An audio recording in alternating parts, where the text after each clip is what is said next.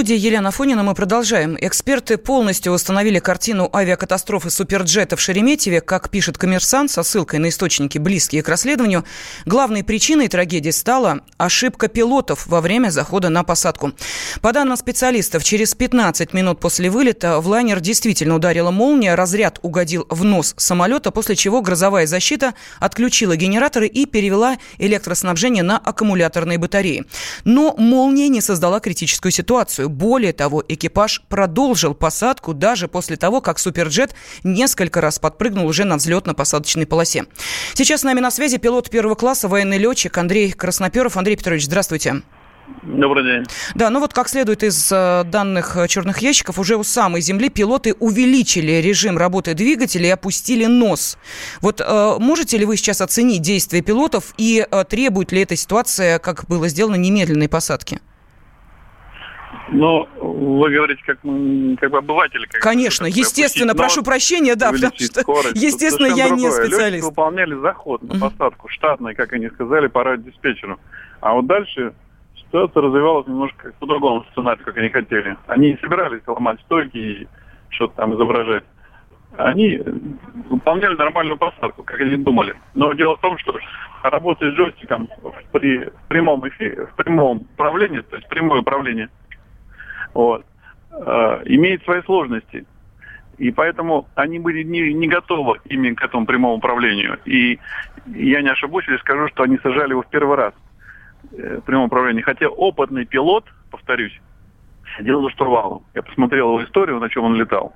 Он на самом деле опытный пилот, и имеет большое часов, числов налета и летал на разных типах, но на штурвале и на ручке. Это разные вещи. А тут джойстик тем более в аварийном режиме, в котором летчики, вы спросите любого, некоторые всю жизнь летают, никогда не сажали на этом режиме, сажали единицы. И поэтому в данной ситуации имеет ситуация две стороны медали. Одна, да, ошибка пилотов, да, они смогли посадить нормально самолет, они произвели э, на посадке как такая козел, как называемый, прогрессирующий после повторного отделения до высоты метров 10 они уронили его без скорости, с перегрузкой 5,1, хотя допустимые 3,7.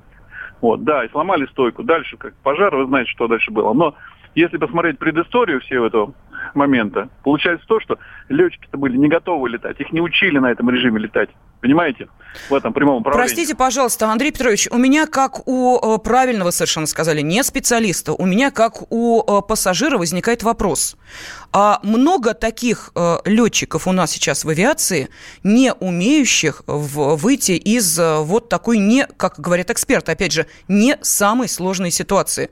Ну, это просто вот успокойте или наоборот... Я, я, вас, я вас понял, да, чтобы успокоить пассажиров, у нас основная масса летает э, в автоматическом режиме и редко ударяет молния в самолет, чтобы самолет переходил из обычного управления в прямое управление.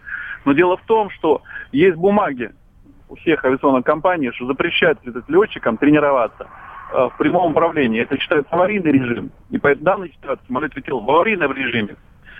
Вот чем прямое управление. И вы можете спросить там э, кучу летчиков, я так думаю, не ошибусь, я скажу, процентов 90 летчиков нашего летного состава, э, которые сейчас летают, они не летали никогда в этом прямом режиме. Просто не знают, что это. Они знают только на тренажере, как на нем летать. А практически никто не летал. Хорошо, что нужно делать в этой ситуации, чтобы... А вот из... второй вопрос. Да. Я вас понял. У нас в этом режиме летают только летчики-испытатели. Они испытывают самолеты, у них есть допуска, они летают в этих режимах. Я говорил с ними, у меня знакомые есть на деле, и они раньше, как сказать, пытались навести контакт с авиацией, чтобы именно летчиков провести на этих режимах, на прямых, показать им эти. Но, к сожалению, уперлись в букву, за, букву как сказать, бумажки. На бумажке написано, мы летаем в автоматическом режиме, у нас все нормально, все прекрасно. Хорошо, а, финальный режим. вопрос, Андрей и Петрович. В, э, да. Сами э, пилоты переоценили свои возможности, недооценили. В чем все-таки, э, ну, в чем причина техническая, мы поняли. В чем эмоциональная причина? А тут э, дело не эмоциональное. Некоторые говорят, да, было волнение, было там удар молнии, да, там маленький стресс. Но летчик, э, как сказать, он такой, что он должен этот стресс давить себе. Если он не может давить, какой он летчик, в конце концов. Он везет людей и отвечает за людей. А вот другой вопрос. Э, готов ли каждый садиться в этом режиме?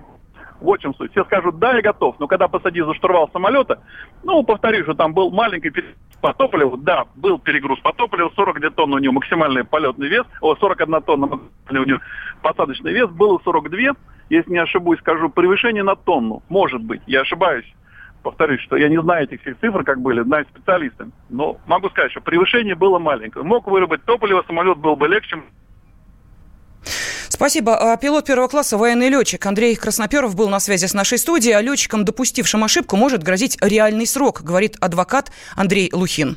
Изначально уже были подозрения, то, что тут ошибка экипажа. Режим, в котором сажался самолет Дирекс Молт, он не является аварийным. Сигналы бедствия на землю не подавались. Сразу после авиакатастрофы самолета «Сухой Суперджет» Следственный комитет России возбудил уголовное дело по части 3 статьи 263 Уголовного кодекса Российской Федерации. То есть нарушение правил безопасности движения эксплуатации воздушного транспорта, повлекший по неосторожности смерти двух или более лиц. Данная статья предусматривает максимальное наказание в виде принудительных работ на срок до 5 лет, либо лишение свободы на срок до 7 лет. Суперджет произвел аварийную посадку 5 мая, погиб 41 человек.